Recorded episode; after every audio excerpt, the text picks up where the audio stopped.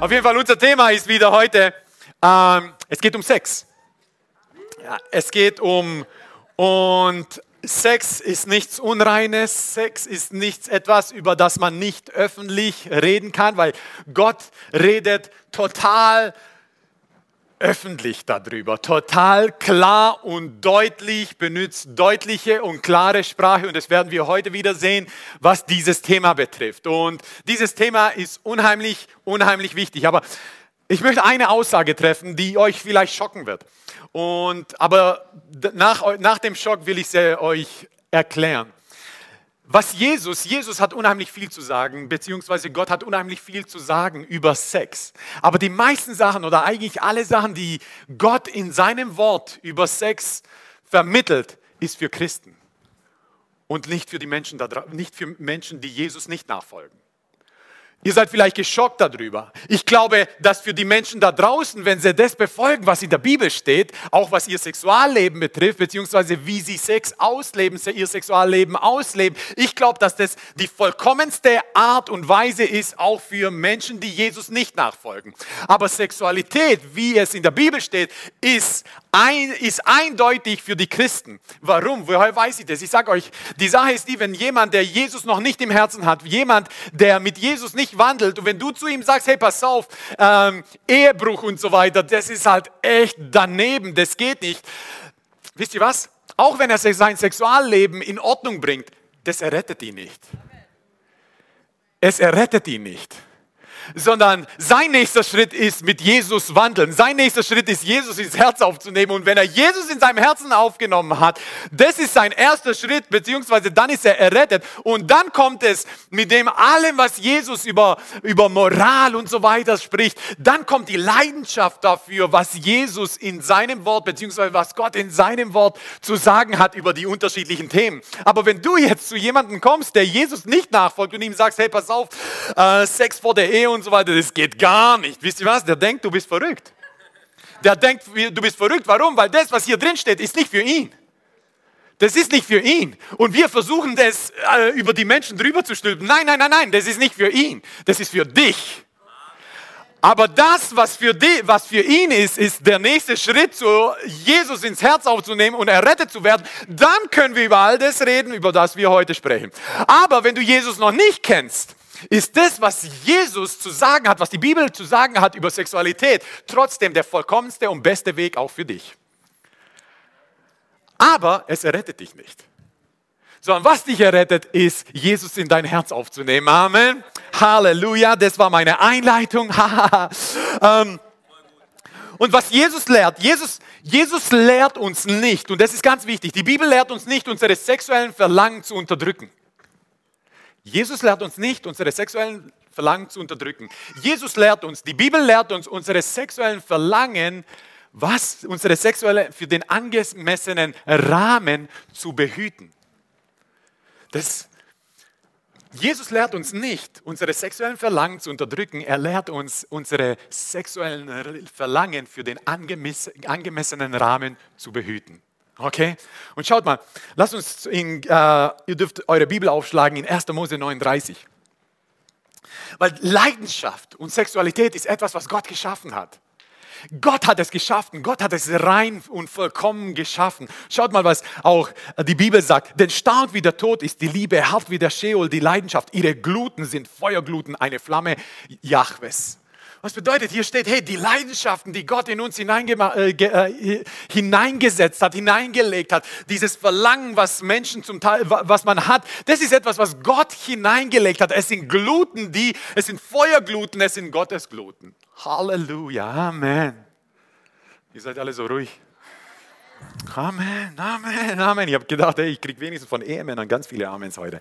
Aber gut. In 1. Mose 39, was du da liest, ist die Geschichte von Josef.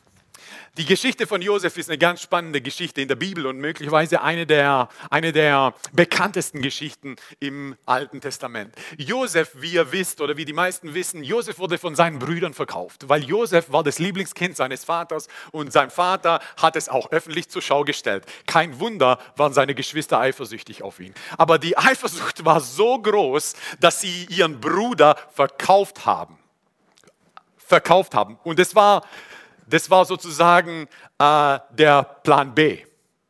Weil Plan A war eigentlich, lasst ihn uns umbringen.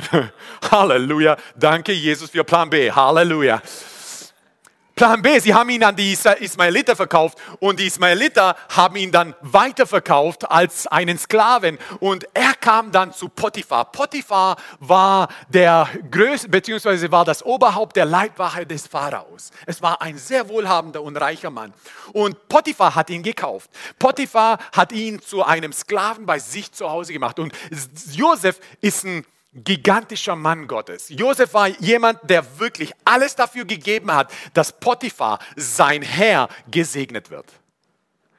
Und alles, was Josef angefasst hat, die Bibel sagt, dass Gott, der Herr, war mit Josef. Und alles, was er angefasst hat, wurde, war gesegnet. Und, das, und Potiphar wurde reicher und reicher und immer reicher. Und Potiphar hat gesehen, dass Gott mit Josef ist. Und was Potiphar gemacht hat, er hat Josef alles übergeben. Josef durfte damit machen, was er wollte. Und Potiphar hat ein schönes Leben genossen und war selten zu Hause. Und das war ein Problem. Potiphar war selten zu Hause. Und schaut mal, was die Bibel sagt. Josef aber war schön von Gestalt und schön von Aussehen. Puh. Es gibt drei Sachen, die, die Kombination, ich weiß nicht, ob es ein Segen oder ein Fluch ist. Wenn du erfolgreich bist und dazu noch schön. Das sind zwei Sachen, die, die, die sind oft einfach, mm, weiß ich mein so, ich weiß auch nicht. Und dann ist noch ein Problem, wenn du eine Sekretärin oder einen Sekretär hast, oder wie sagt man, nicht Sekretär, sondern doch Sekretär, Sekretärin oder Sekretär, Kriterien hast, die gut aussieht oder der gut aussieht und deine Frau oder dein Mann ist nicht ständig um dich herum. Und schaut mal auf Vers 7, was steht. Und es geschah nach diesen Dingen, da warf die Frau seines Herrn, also von Potiphar, die Frau ihre Augen auf Josef und sagte, liege bei mir. Schön, gut, sieht gut aus, ist erfolgreich. Und hier ist eine Lady liege bei mir. Vers 8. Er aber weigerte sich und sagte zu der Frau seines Herrn, siehe, mein Herr kümmert sich um nichts bei mir im Haus und alles, was er besitzt, hat er in meine Hand gegeben. Er selbst ist in diesem Haus nicht größer als ich. Und er hat mir gar nichts vorenthalten als nur dich, weil du seine Frau bist. Wie sollte ich dieses große Unrecht tun und gegen Gott sündigen? Und es geschah, obwohl sie Tag für Tag auf Josef einredete, hörte er nicht auf, sie bei, äh, hörte er nicht auf, sie bei ihr zu liegen, mit ihr zusammen zu sein. Da geschah es an einem solchen Tag, dass, es, dass er ins Haus kam, um sein Geschäft zu besorgen. Und als gerade kein Mensch von den Leuten des Hauses dort im Haus war, da ergriff sie ihn bei seinem Kleid und sagte, liege bei mir. Er aber ließ sein Kleid in ihrer Hand, floh und lief hinaus.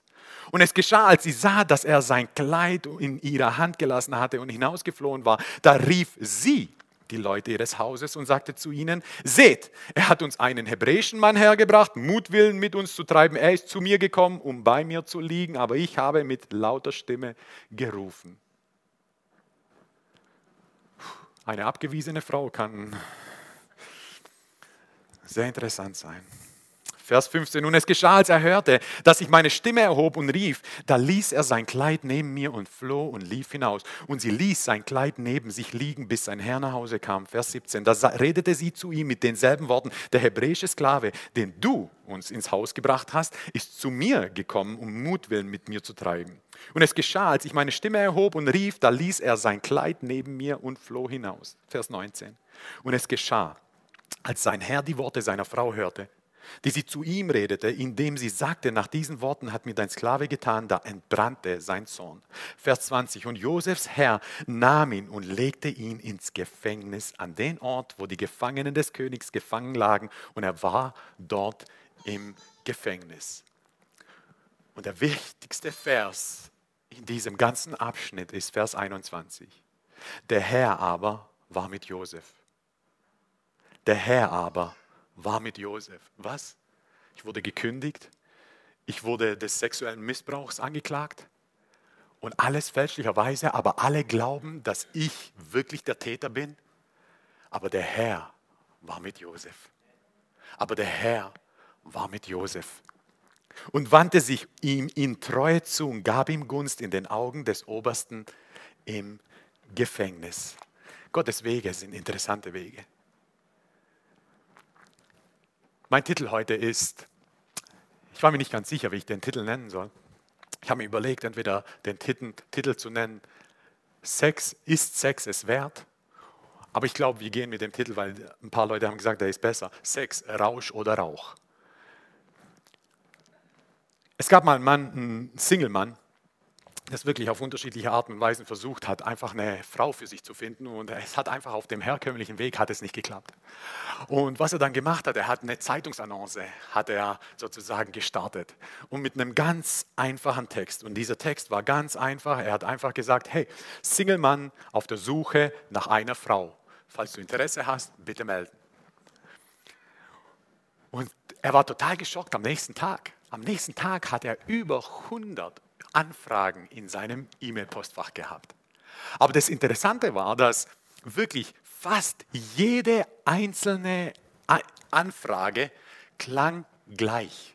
Es waren 100 unterschiedliche Personen, aber jede Anfrage klang gleich. Und zwar stand, hey, ich habe von Ihrer Anzeige gelesen, Sie sind ein Single-Mann auf der Suche nach einer Frau.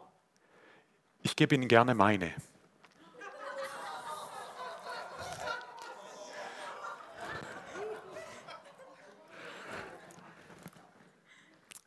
Potiphas Frau war so eine, ich gebe Ihnen gerne meine. Aber Josef hat Potiphas Frau so nicht angeschaut. Potiphas Frau, wisst ihr was? Potiphas Frau war eine, die, und ich will nicht ihr die Schuld hier in die Schuhe schieben, nur ihr in die Schuld in die Schuhe schieben, weil die Sache ist die, dass Potiphas Haushalt war so erfolgreich, dass Potiphar seine eigenen Partys veranstaltet hat, ohne sich um seine Frau zu kümmern. Und seine Frau, die Gelüste und die ebenso gewisse Verlangen hat, die ebenso Annahme haben möchte, hat sich irgendwo anders versucht zu suchen. Und sie hat hier jemanden Attraktives gesehen, jemanden Erfolgreiches gesehen, jemand Hübsches gesehen und es war die erste Person. Aber Josef war nicht so. Weil die Sache ist die, Josef weiß das. Josef weiß, dass die Ehe ist die Umgebung. Die Ehe ist die Umgebung, in der das Feuer, in das, das Feuer des sexuellen Verlangens brennt, ohne dass es ihn verbrennt. Und das ist etwas, was, was Sexualität ist. Sexualität ist, ist ein Feuer, ist ein Feuer, aber die Ehe ist die Umgebung, wo dieses Feuer zwar brennen kann, aber dich nicht verbrennen wird. Und wisst ihr was? Wir lesen das und wir denken, und ich bin selber ein Mann und ich weiß, wie gewisse Sachen in einem brennen. Aber wisst ihr, wir lesen das von Josef und wir denken, Josef, hey, der hat es gechillt gemacht und so weiter, der hat sich gechillt von ihr abgewendet. Ich bin nicht ganz überzeugt davon. Josef war attraktiv, Josef war erfolgreich, Josef, Josef war hübsch, Josef war stark, Josef war angenehm anzusehen, Josef war im besten Alter, er war in seinen 20er Jahren und Josef hat keinen Partner.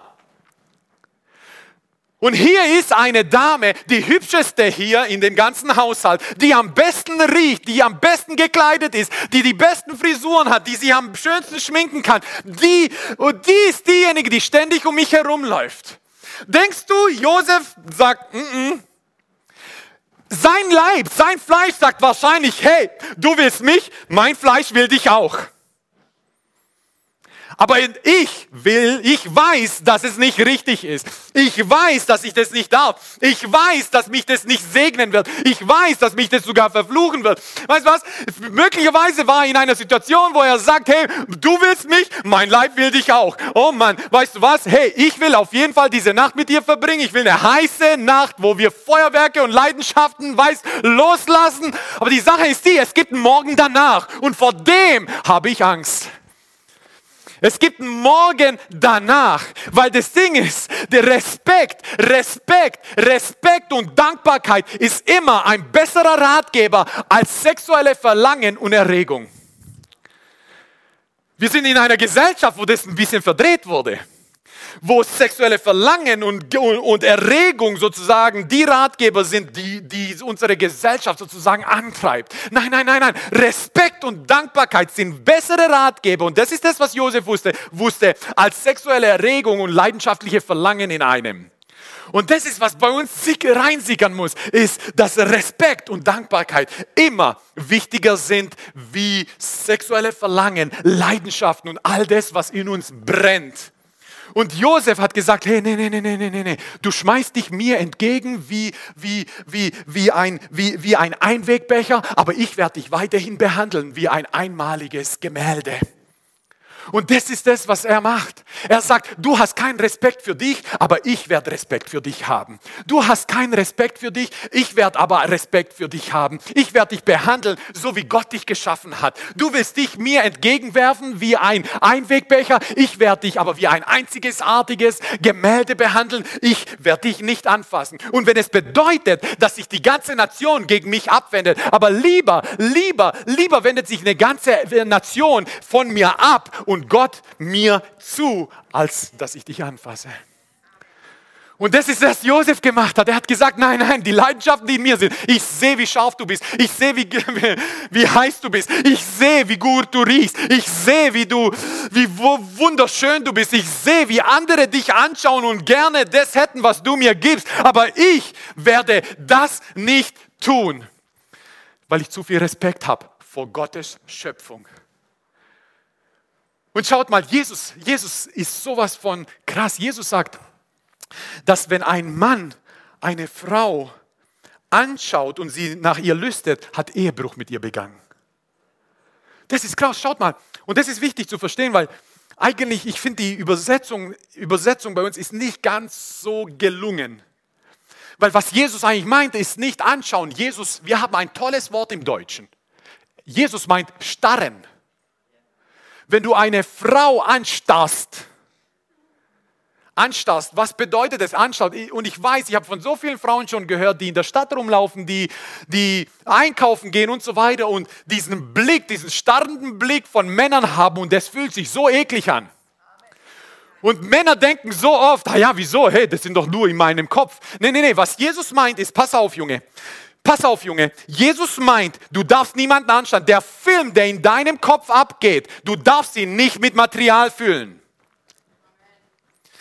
Du darfst dem Material, du darfst dem Film, der in deinem Kopf abgehen will, der, dem darfst du keine Materialien zufügen sondern du musst dich umdrehen. Weil das Ding ist, wisst ihr was? Andere Mütter haben auch schöne Töchter, andere Mütter haben auch schöne, schöne Söhne und das ist gut so. Halleluja. Das bedeutet aber nicht, dass du in deinem Kopf deine, dich befriedigst sozusagen mit ihren Körperteilen. Weil jemand zu sehen und zu sehen, dass jemand hübsch ist, preist den Herrn. Halleluja. Das ist so. Geh durch die Stadt, du wirst tausende von schönen Menschen für, nach deinem Geschmack sehen. Und es ist okay so. Sie sind attraktiv, sie sind gut, sie sind erfolgreich, sie sind schön anzusehen. Preis den Herrn. Aber was wir nicht machen ist, wir diesen Film, der in unserem Kopf abgehen will, den füllen wir nicht mit Material. Warum? Weil Menschen, Menschen, wisst ihr, andere Menschen und Teile ihres Körpers sind nicht dafür da, nicht dafür da, um eine Rolle für die Befriedigung meiner Leidenschaft und Verlangen einzunehmen. Andere Menschen und ihre Körperteile sind nicht dafür da, um eine Rolle zur Befriedigung meiner Verlangen und meiner Leidenschaften einzunehmen. Ganz wichtig. Und das ist, was Josef gemacht hat. Josef hat gesehen, hey, nee, nee, das geht nicht. Du bist nicht für mich bestimmt. Du bist verheiratet. Du bist verheiratet. Auch mein, mein Körper, auch wenn meine Augen und auch wenn mein Kopf manchmal verrückt spielen, aber keine Chancen, Lady. Auch wenn ich ins Gefängnis komme aber ich habe viel, meine Ängste sind größer, dass Gott mich verlässt, als dass ich ins Gefängnis komme. Uh. Und er hat zu viel Respekt vor ihr. Zu viel Respekt vor ihr. Obwohl sie sich selber respektlos ihm gibt. Aber er sagt, hey, ich werde dich nicht so behandeln den Wert, den du für, über, von, äh, empfindest, was du wert bist, das ist nicht das, wer du bist. Das ist nicht das, wer du bist. Das ist nicht das, wie wertvoll du bist. Ich werde dich mit dem Respekt behandeln, der dir gebührt, auch wenn du dich mir verkaufen möchtest. Und Josef sagte, Josef sagte, er ist seinen Vorgesetzten dankbar Du musst Leute haben in deinem Leben, für die du dankbar bist, die du nicht enttäuschen willst. Wisst ihr, ich bin auf Reisen oft auf Reisen und jetzt durch Corona natürlich weniger.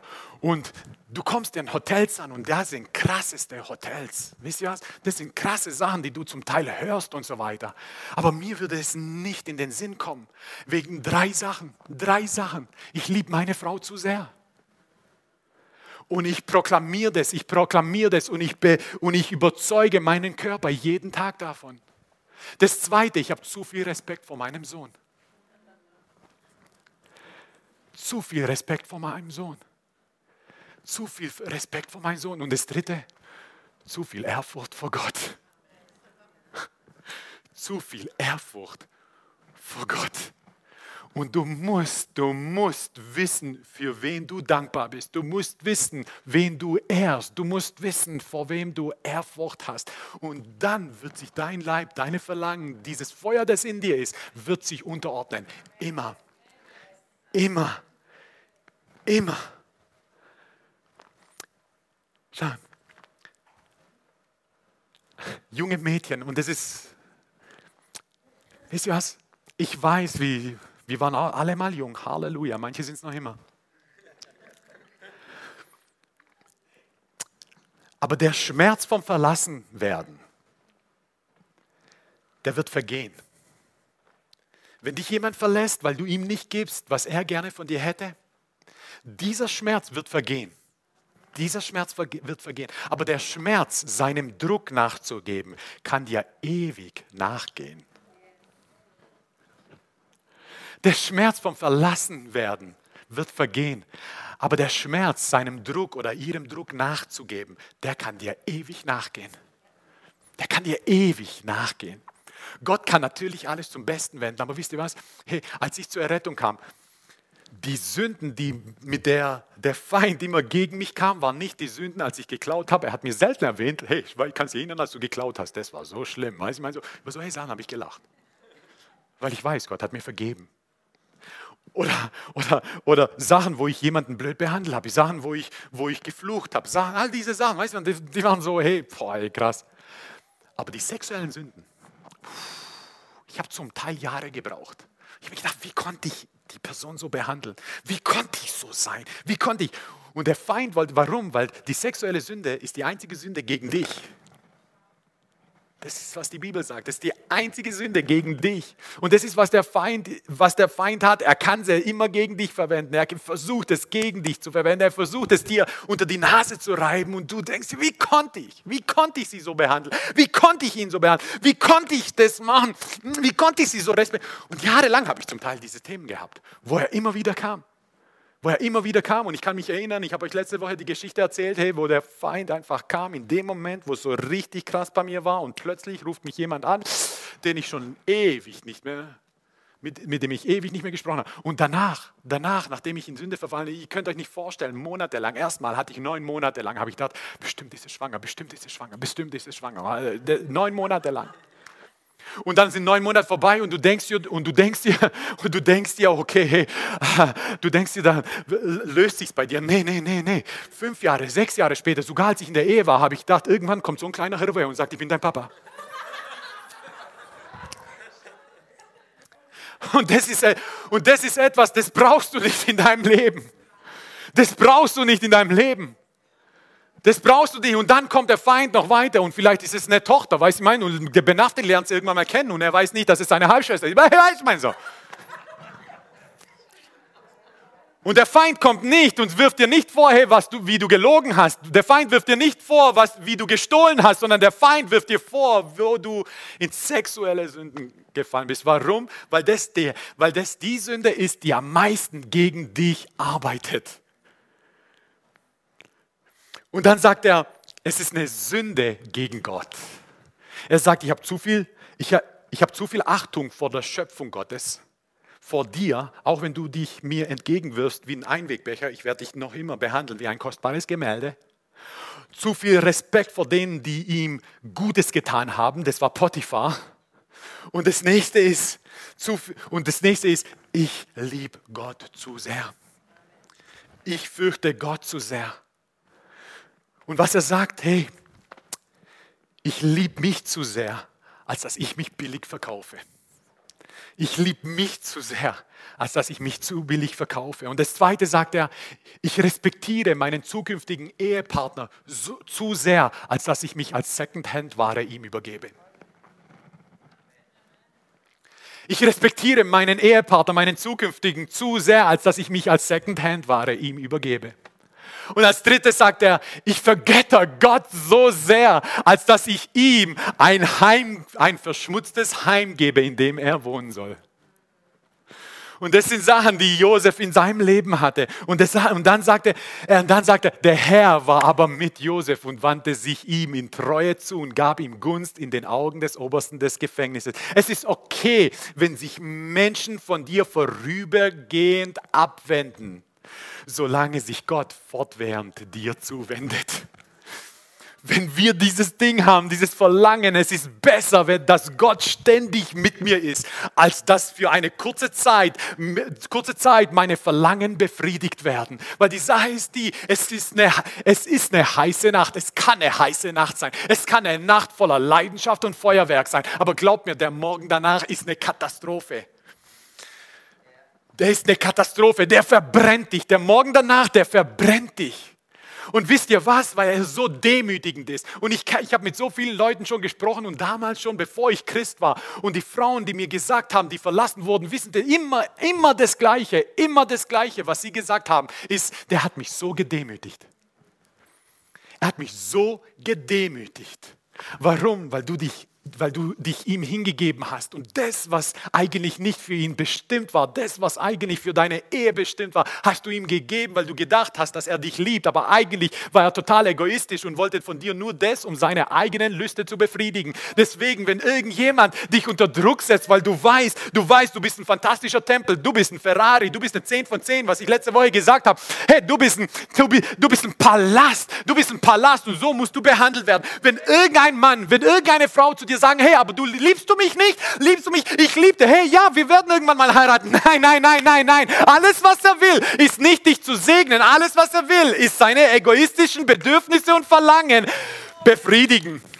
Und das ist ein und das ist komplett egoistisch. Das hat nichts mit dir zu tun. Glaub mir, es hat nichts mit dir zu tun. Und der Mann, der überzeugt sich selber, dass es was mit dir zu tun hat, weiß, dass er dir etwas Gutes tut. Nein, nein, nein, nein. Alles, was er will, ist. Und interessanterweise, was ich immer wieder gehört habe und selber erlebt habe, einfach in der Welt, das war so krass, dass, dass diese Verlangen, die sind, so, die, sind so, die sind so stark und wenn du, wenn du sie wüten lässt, dann werden sie in alle Richtungen gehen, in alle Richtungen gehen.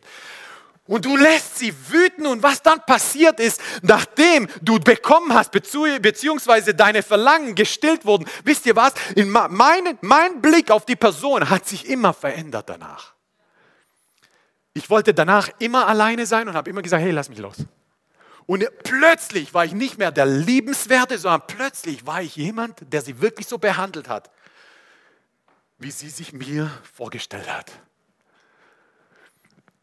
Und das ist und deswegen, hey, jeder kann mit sich machen, was er will, absolut. Aber der vollkommenste Weg, der erfüllendste Weg ist wirklich das, was Jesus uns sagt. Und Josef, schaut mal, wie Josef ist. Jahrelang Hormone, Hormone kommen bei ihm hoch, aber er lässt es nicht zu. Und dann haben wir einen Gegenentwurf in der Bibel, einen Gegenentwurf von Josef. Und schaut mal, dieser Gegenentwurf von Josef äh, liest du in Richter 16 von Simpson. Ebenso erfolgreich, ebenso wahrscheinlich gut aussehend, ebenso wahrscheinlich stark, ebenso erfolgreich bei allem, was er tat, ebenso gesalbt, aber einen komplett anderen Blick auf seine sexuellen Verlangen.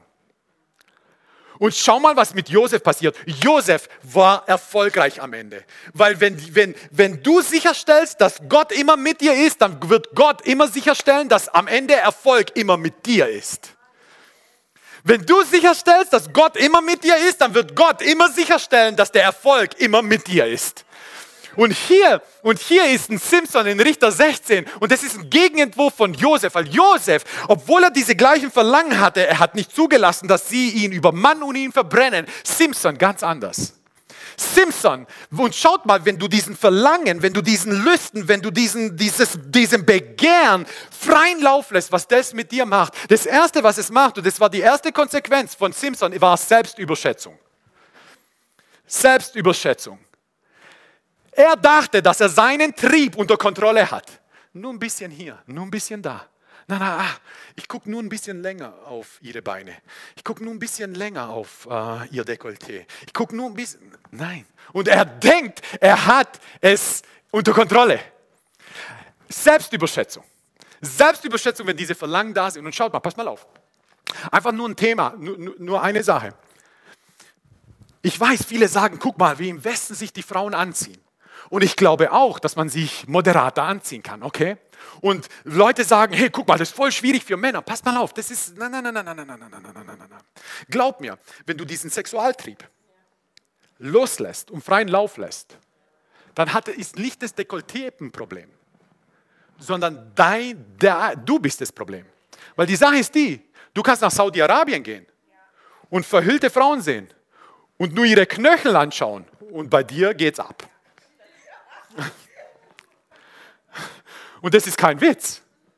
Warum? Weil das nichts damit zu tun hat mit dem hier, sondern überall ist es so. Weil der Mann hat etwas in sich, das wurde hineingelegt, in uns Menschen hineingelegt. Und wenn, wenn das nicht unter Kontrolle kommt, dann sucht es überall einen Weg zu wüten.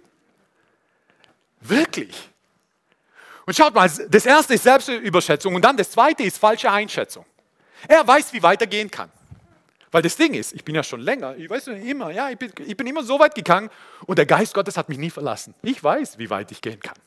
Ich weiß, wie weit ich gehen kann, dass es in Ordnung ist. Ich weiß, wie weit ich gehen kann, auch wenn ich verheiratet bin. Ja, wieso? Hey, man kann sich ja den Appetit draußen holen, aber gegessen wird zu Hause. Oh mein Gott. Glaubst du das wirklich?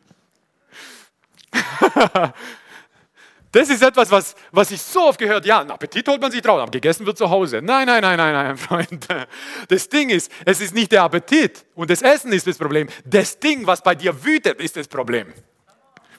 Und das muss unter Kontrolle kommen. Und du denkst, hey, das wird vielleicht ein Jahr, zwei Jahre, drei Jahre, vier Jahre, fünf Jahre, sechs Jahre, sieben Jahre, acht Jahre, zehn Jahre, 15 Jahre vielleicht funktionieren. Aber was du siehst, ist, dass du dich immer weiter von deiner Frau entfernst. Was du siehst, dass du dich immer weiter von deinem Ehepartner entfernst. Was du siehst, dass ihr immer weniger Sex habt. Was du siehst, dass ihr immer weniger euch gut zuredet. Was du siehst, dass ihr kaum mehr noch was zu sagen habt. Und plötzlich holt man sich nicht mehr draußen Appetit und isst zu Hause, sondern da, wo der Appetit ist, da isst man dann auch. Falsche Einschätzung. Und pass auf, wenn du, de, wenn, wenn du die Situation falsch einschätzt, das nächste ist, du bist manipulierbar. Manipulierbar. Jeder Knöchel, jedes Dekolleté kann dich in alle Richtungen führen. Halleluja. Und plötzlich kommt hier eine Telefonnummer und plötzlich kommt das und du weißt, das ist nicht in Ordnung. Und du denkst, ja, okay, haha, lustig. Und wirfst sie nicht sofort, sondern hast tust du einstecken. Und das sind so Sachen, wisst ihr, also so. Und du, wenn du deine Frau jetzt liebst, frisch verheiratet bist, denkst du, boah, das kann mir nie passieren. Hm. Du musst aufpassen, das kann dir vielleicht heute nicht passieren. Aber wenn du dieses Ding nicht unter Kontrolle hast, wenn du, Gott, wenn du deinen Leib Gott nicht weißt, dann wird irgendwann mal dein Leib dich unter Kontrolle haben. Und das ist ein Problem. Und er wird manipulierbar. Und hier ist eine Delila. Weißt du, du musst dir vorstellen, was das bedeutet, mit wem er hier schläft. Delila. Das ist, als würde der amerikanische Präsident mit der Tochter vom ISIS-Führer anbandeln. Überleg dir das mal. Weißt du, das sind die Feinde. Und er denkt, nein, nein, ich habe alles unter Kontrolle. Junge, du bist schon weit weg, du bist total manipulierbar. Und sie sagt zu ihm, schau mal, hey, in was ist deine Kraft? Und er macht es zu einem Spiel. Und er denkt, ah, ich spiele mal, ich flirte ein bisschen mit dir. Ist okay, flirten ist okay. Weißt du, ich meine so, flirten ist okay, sagt er. Flirten, auf jeden Fall ist es okay. Und plötzlich, und schau mal, er ist so manipulierbar, dass er irgendwann mal die Vision aus den Augen verliert. Und er sagt ihr sein Geheimnis. Warum? Weil ein Mann Schwächen hat für Frauen. Und was? Er verliert seine Augen, er verliert seine Kraft, er verliert sein Leben. Warum? Weil seine sexuellen Verlangen nicht unter Kontrolle sind. Und hier hast du Josef, der exakt dieselbe Szene erlebt, aber der sich sagt, eine heiße Nacht ist es nicht wert, dass Gott mich verlässt. Und hier ist einer, der sagt, auf jeden Fall ist es wert, weil Gott wird mich nicht verlassen, weil er sich selbst überschätzt hat, weil er die Situation nicht mehr richtig einschätzen kann, weil er äh, manipulierbar geworden ist und plötzlich hat er seine Vision, seine Augen, sein Blick, sein Ziel, alles verloren. Am Ende wurde er, war er blind, am Ende war er gefangen, am Ende ist er umgekommen.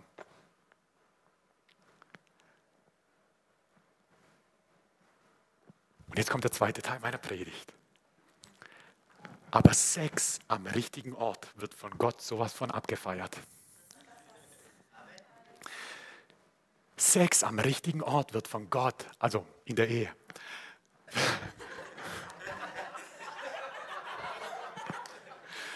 wird von Gott sowas von abgefeiert. Und schaut mal, ich werde jetzt mit euch das hohe Lied der Liebe lesen. Und das ist die reinste Form, wie Gott etwas sieht. Und du siehst da drin etwas. Und die Sprache ist nicht die Sprache, wie wir sie heute benutzen werden, aber was, was es uns mitteilt, ist, was es vermittelt. Und das ist so wichtig. Und schaut mal, wenn ihr das hohe Lied der Liebe, schlagt das hohe Lied der Liebe ab, Kapitel 1 werden wir lesen wenn du das aufschlägst, was du verstehen musst, weil viele verstehen gewisse Zusammenhänge beim Lied der Liebe nicht. Was du verstehen musst, ist Kapitel 1 bis Kapitel 3, Vers 5, das ist die Verlobungszeit. Das ist die Verlobungszeit. Ab Kapitel 3, Vers 6, das ist dann die Ehezeit in dieser, in, im Hohelied der Liebe. Okay, das ist ganz wichtig zu verstehen, einfach, dass wir diese Zusammenhänge verstehen.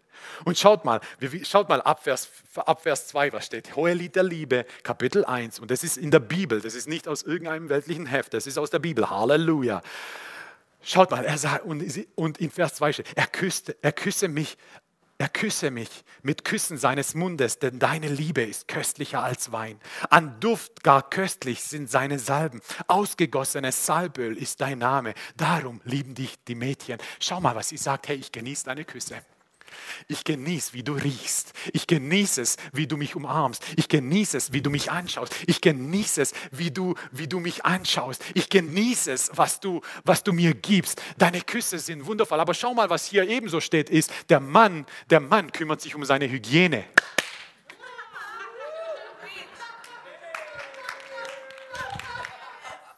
Der Mann putzt sich die Zähne.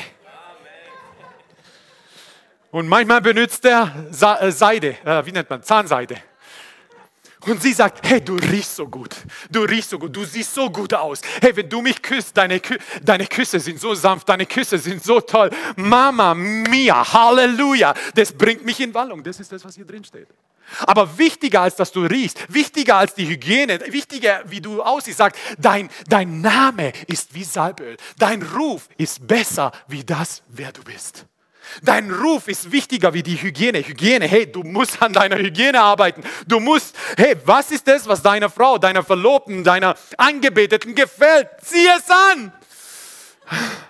Welcher Duft ist es? Weißt du, wenn, du, wenn ich mit der Ise einkaufen gehe und Parfüm mir aussuche, sage ich Ise, hey, wie riecht dieses Parfüm? Und wenn sie sagt, hm, toll, sage ich, nee, kaufe ich nicht. Nächstes Parfüm. Sagt sie, oh, das riecht echt gut. Nee, kaufe ich nicht. Sondern ich weiß ganz genau, wenn bei mir, wenn, wenn sie plötzlich anfängt, so ihre, ihre Lippe so zwischen den Zähnen anzuklappern, dann weiß ich, das ist Parfüm, das ich kaufe, mein Sohn. Das ist das Parfüm, das ich kaufe. Wie viel kostet es? Was? 90 Euro? Egal, weiß ich mein so. Halleluja, das wird gekauft. Es geht nicht um mich. sondern das ist das, was bei, was bei ihr triggert und das ist das, was, was, was ich befriedigen möchte. Weißt du, mein so, ist, gut ist nicht gut genug für mich in der Ehe, sondern dieses mm, mm, Halleluja. 90 Euro für mich, egal, Schatz, komm, wir gehen noch gut essen. Halleluja. Manche, weißt du was, ich habe gehört, weißt du was, manche sagen, Du musst regelmäßig mit deiner Frau essen gehen. Du musst regelmäßig mit deiner Frau essen gehen. Weißt du, du stoppst das Daten, stoppst du nicht bei der Hochzeit, sondern du musst es, und manche sagen, hey, ich habe kein Geld dafür. Nein, nein, nein, nein, du hast kein Geld für Scheidung, glaub mir.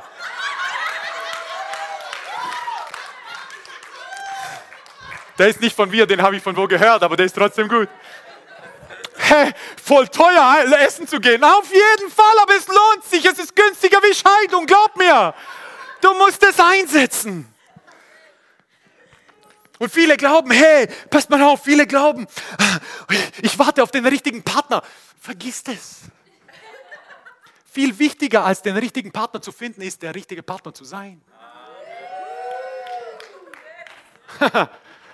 Viele warten, ich warte auf den richtigen Partner, warte auf den richtigen Partner und ich denke mir, junger Fisch, ich hoffe, es kommt keiner, wenn ich dich so sehe. Come on! Dein Charakter ist noch immer, weißt du, ich meine so, wie ein dreijähriges Mädchen. Hey, hallo? Du bist noch immer sauer über alles Mögliche, weißt du, ich meine so, bist noch immer pumpig bei allem Möglichen. Hey, hallo? Weißt du, ich hoffe, du findest keinen. Okay. Darf man das so sagen? Wir können das, ah nein, das ist live, das kann man gar nicht rausschneiden.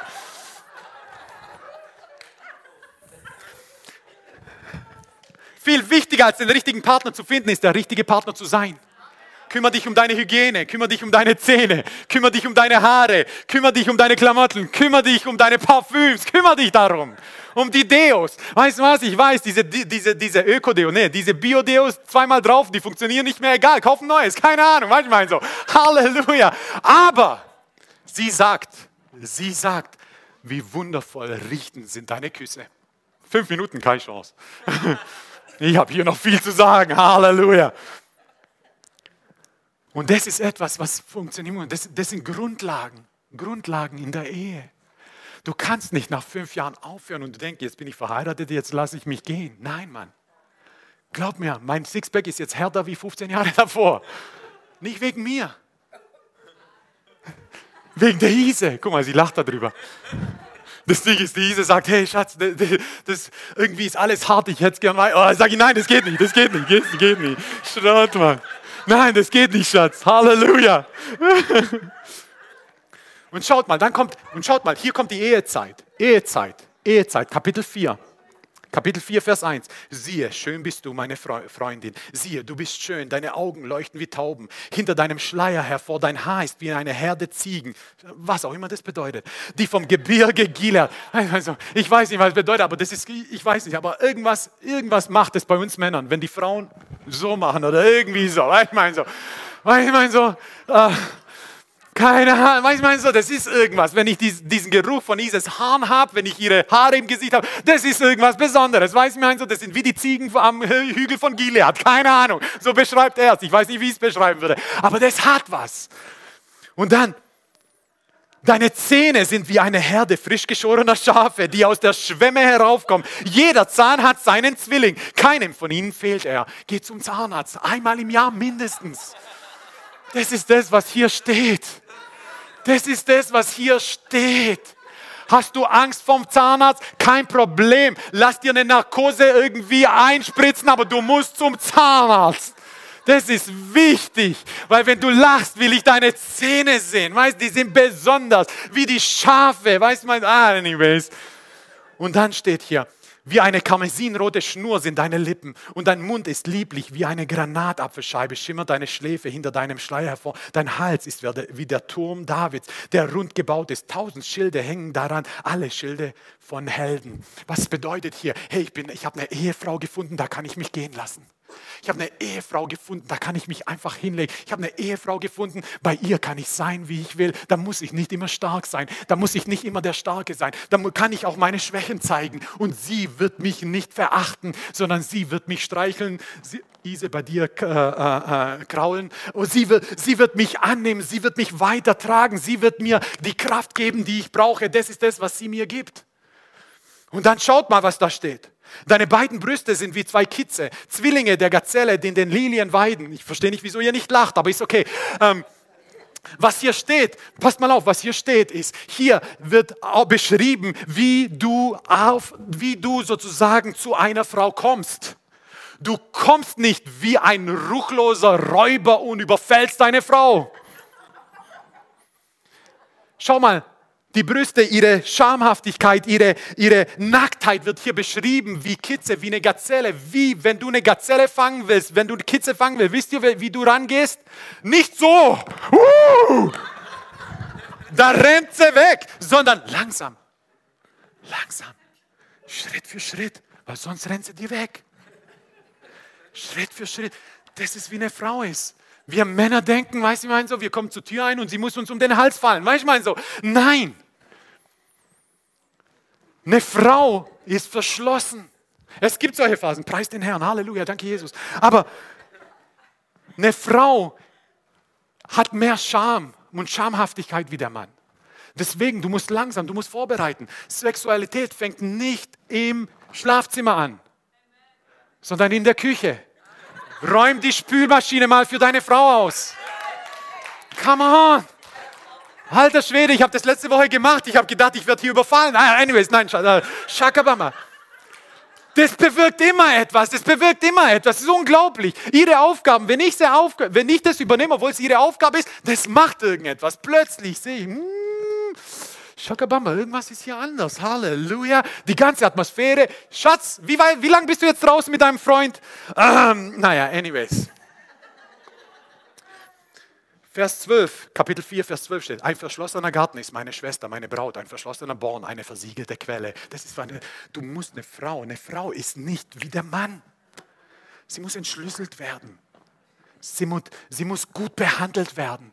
Sie braucht Worte der Bestätigung, ununterbrochen. Es gibt keinen Moment in der Ehe, wo du deiner Frau keine Bestätigung gibst. Was erwartest du? Eine Frau ist ein verschlossener Garten. Was erwartest du, wenn du meckerst, wie der Haushalt ist, wenn du meckerst, wie das Essen ist, wenn du meckerst, wie sie drauf ist, wenn du meckerst, weil es dir nicht passt? Was denkst du? Denkst du, der Garten öffnet sich für dich? Come on, Junge. Er bleibt verschlossen. Und was dann? Frustration. Dann bist du noch mehr frustriert über sie und du denkst, sie ist der, das Problem. Nein, du bist das Problem. Weil du nicht weißt, wie man den Garten öffnet. Weil du nicht weißt, wie man Kitze nahe kommt. Das ist, was hier drin steht. Und dann schaut mal, was dir entsprost, ist ein Lustgarten von Granatapfelbäumen. Wenn du deine Frau schlecht behandelst, wenn du deine Frau, wenn du, wenn du vor der Ehe tolle Sachen zu sagen hast und nach der Ehe nichts mehr zu sagen hast, dann wird dieser Lustgarten zu einem Frustgarten. Und dann ist es nicht mehr ein Lustgarten voller Granatapfelbäume, sondern ein Frustgarten voller Dornensträucher. Ja,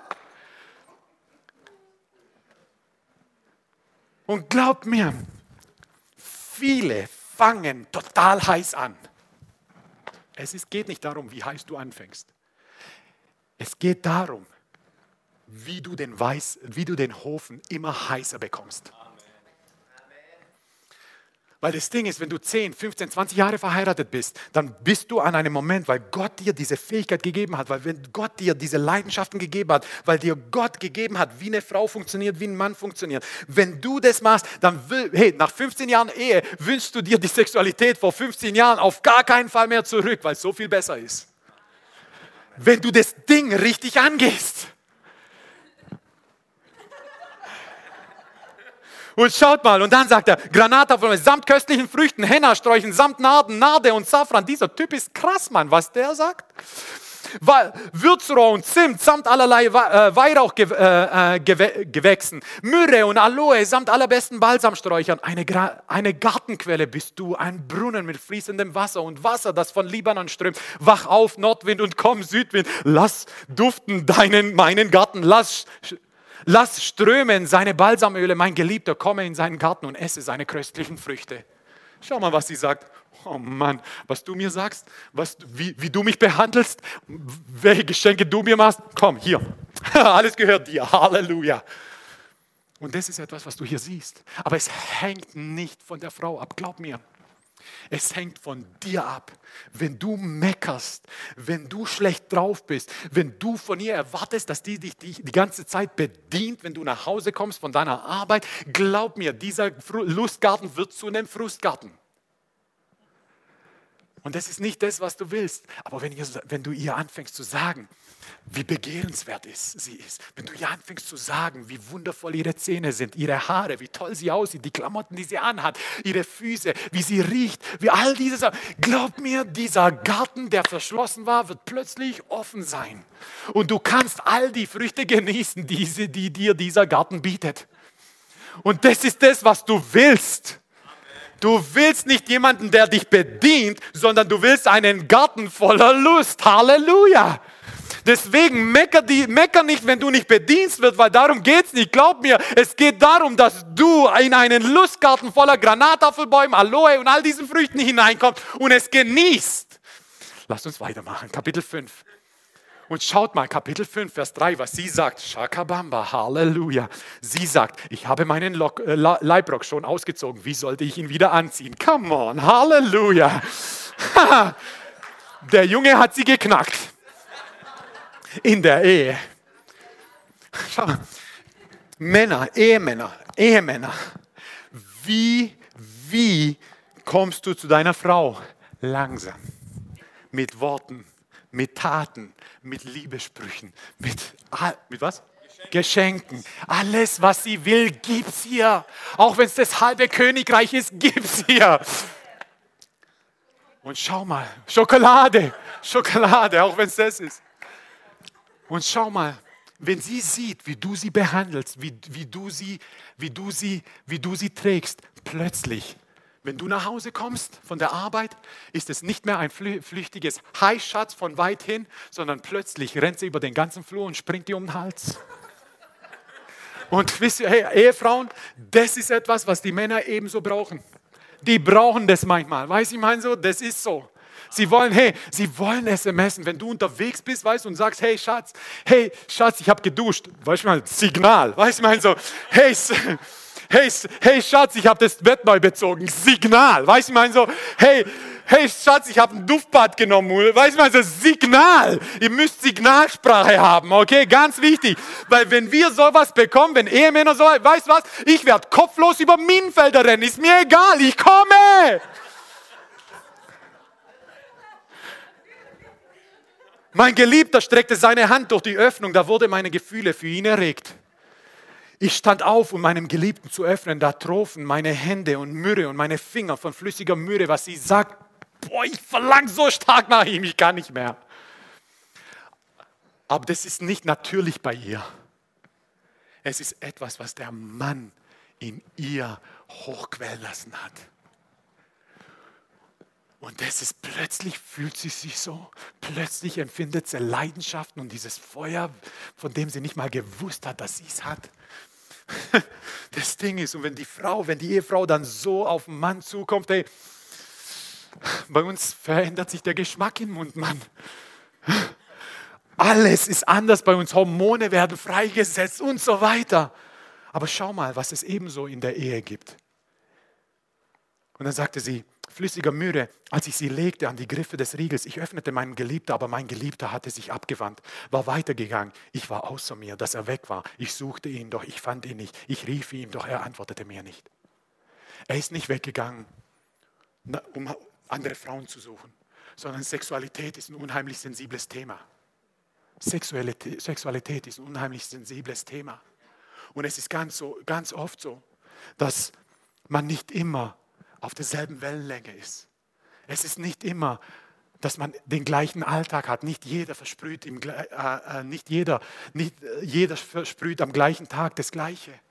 Und das ist, was du hier siehst. Es funktioniert manchmal nicht. Es passt einfach manchmal nicht. Es ist so, hey, sie hat plötzlich ein Verlangen, aber er nicht. Er hat ein Verlangen, aber sie fühlt sich nicht so. Sie hat einen Tag voller Stress mit Hausaufgaben und Kindern und, und, und Mittagessen, Abendessen und was weiß ich, noch einkaufen gehabt. Und er in seinem Kopf war bei der Arbeit, die Arbeit war gechillt und alles, was er im Kopf hat, oh, heute Abend wird es der Hammer, Mann, oh Mann, kommt mit Blumen und du kommst an und sie zerzauste Haare, noch immer im Schlafanzug. Was ich meine, so. Und ist, ist, grad, ist einfach nur froh, dass er den Alltag hingekriegt hat. Und wir sind nicht auf einer Wellenlänge. Und sowas gibt es auch. Aber was du nie machen darfst, ist, deinem Frust freien Lauf zu lassen. Und das ist das hohe Lied der Liebe. Was du siehst, dieser Typ, das ist ein Freak. Alles, was er sagt, ist wundervolle Worte für seine Frau. Alles, was er sagt, hey, okay, kein Problem, ich habe mir den Abend anders vorgestellt. Aber weißt du was? Du bist wunderschön, du bist fantastisch, du bist noch immer die beste Mutter, die es gibt, du bist noch immer die Ehefrau, es gibt keine andere, nach der ich verlangen würde. Und schau mal, in Kapitel 7 sagt er, dreh dich um, dreh dich um, Sulamit, dreh dich um, dreh dich, dreh dich um, dass ich dich anschaue. Was wollt ihr an Sulamit schauen beim Reigen von Mahanaim? Wie schön sind deine Schritte in den Sandalen, du Tochter eines Edlen. Du bist voller Stress, ich sehe, ich habe mir den Tag anders vorgestellt, irgendwie klappt es bei uns nicht. Seit Tagen suchen wir einen Ort, eine Zeit, wo es klappt, aber es funktioniert nicht. Aber wir lassen dem Frust keinen freien Lauf. Wir lassen nicht zu, dass der Frust uns übermannt. Wir lassen nicht zu, sondern hey, du bist noch immer die Beste. Du bist noch immer die Hübscheste. Du bist noch immer die Schärfste. Du bist noch immer die Wundervollste. Du bist noch immer die Außerordentlichste. Du bist noch immer die am begehrenswerteste. Und das wird immer so bleiben. Du lässt den Frust nicht zu, dass der Frust dich übermannt.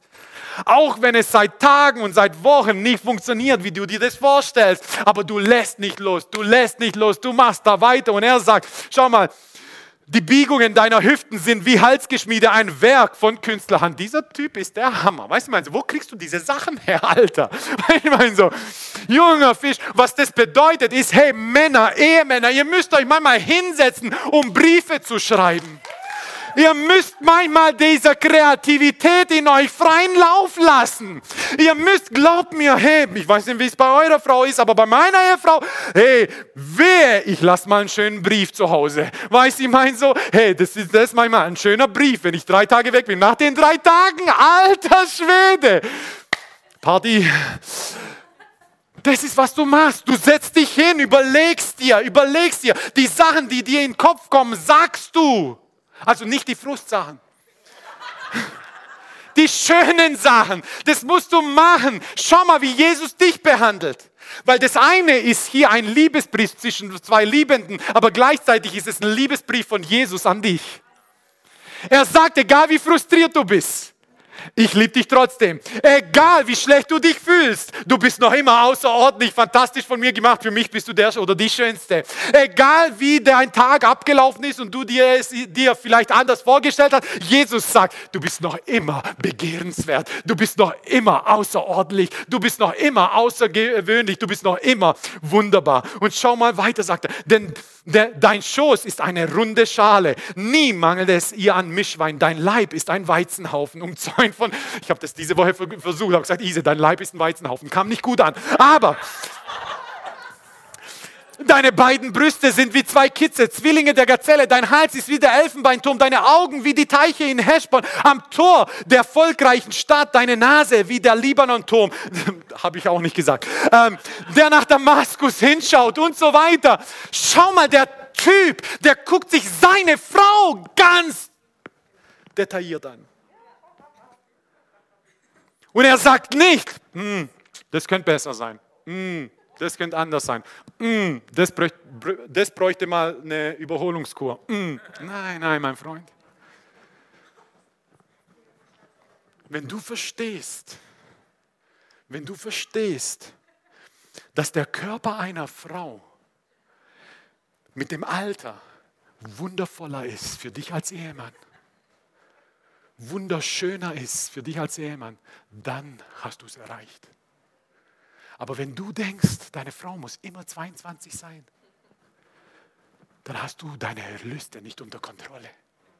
Wenn du, wenn du die wundervollen Sachen, wie sich ein Körper einer Frau oder eines Mannes verändert mit den Jahren, wenn du diese Blüte, wenn du diesen Duft, wenn du diese Schönheit nicht, nicht erkennst, dann musst du vor Gott kommen.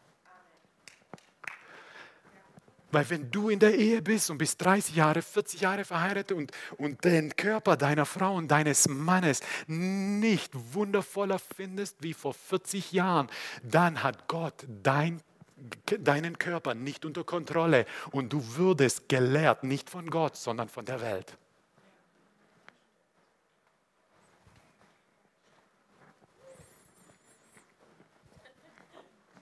Dein Haupt auf dir ist wie der Kamel und ein gelöstes Haar, Haupthaar wie Popo, ein König gefesselt und so weiter. Er hört nicht auf, er hört nicht auf, er hört nicht auf, er hört nicht auf, er hört nicht auf. Nie hört er auf. Auch wenn die Tage frustrierend sind, Auch wenn die Tage nicht so laufen, wie man sich vorstellt. Äh, du hörst nicht auf, deine Frau zu erheben. Du hörst nicht auf, diesen Lustgarten zu bewässern. Du hörst nicht auf, wundervolle Sachen über deine Frau zu sagen. Du hörst nicht auf. Es gibt keinen Grund, jemals aufzuhören. Keinen Grund, nie einen Grund, nie einen Grund. Und schau mal, Alter Schwede, wie sollen solche Worte sie nicht knacken? Vers 12 steht, komm mein Geliebter, lass uns aufs Feld hinausgehen. Wir wollen unter den Hennerstrauchen die Nacht verbringen. Preis den Herrn, Halleluja. Wir wollen uns früh aufmachen zu den Weinbergen, wollen sehen, ob der Weinstock treibt, die Weinblüte aufgegangen ist, ob die Granatapfelbäume blühen. Sie spricht über ihren Körper. Dort will ich dir meine Liebe schenken. Er hat sie sowas von überschüttet dass, es in ihr, dass in ihr etwas aufgegangen ist, wo sie sagt, ich kann nicht mehr, nimm mich. Und Männer wünschen sich das. Aber wenn du denkst, das muss dir deine Frau geben, nein, das musst du bewässern. Das musst du treiben lassen. Das musst du nähren. Und er hat sie geknackt. Ich hinterlasse ihr Briefe deiner Ehefrau. Ich lasse ihr SMSen. Düfte, Geschenke, alles. Shakabamba, ich setze mich sowas von unter Druck. Das ist etwas, was du machst. Schaut mal, unser, unser Sinn wurde sowas von verdreht.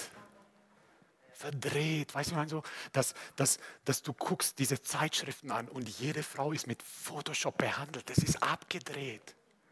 Weil wir sagen, so wie du bist, ist nicht perfekt so wie du bist, ist nicht in Ordnung, dass du so bist.